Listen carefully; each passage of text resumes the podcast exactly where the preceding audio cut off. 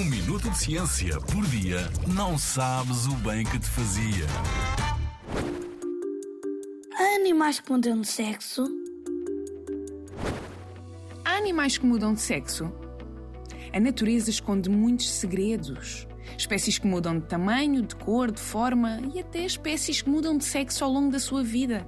Sim, pelos vistos é algo natural para muitos organismos e tem um nome um pouco complicado: hermafroditismo sequencial. Este é o termo geral, mas existem mais dois. Quando animais machos se tornam fêmeas, falamos de protandria. E quando as fêmeas mais tarde se tornam machos, falamos de protogenia. Um exemplo muito conhecido de machos que se tornam fêmeas é o caso dos peixes palhaço, como o Nemo. Os peixes palhaço vivem em cardumes muito organizados, onde uma grande fêmea domina todo o grupo. Nesse cardume existe um macho reprodutor, mais pequeno do que a fêmea, e vários outros peixes indiferenciados, que não são machos nem fêmeas.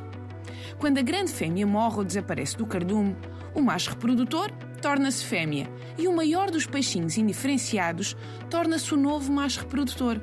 E isto acontece continuamente sempre que se perde a fêmea. Para além dos peixes palhaço, também outros peixes, como os budiões, as douradas, os sargos, os gorazes, todos conseguem mudar de sexo. E não nos esqueçamos de outros animais como sapos, lapas, estrelas do mar. A natureza é impressionante e, por muitas diferenças que haja entre a bicharada, a verdade é uma. Todos diferentes, mas todos animais. Na Rádio ZigZag, há ciência viva, porque a ciência é para todos.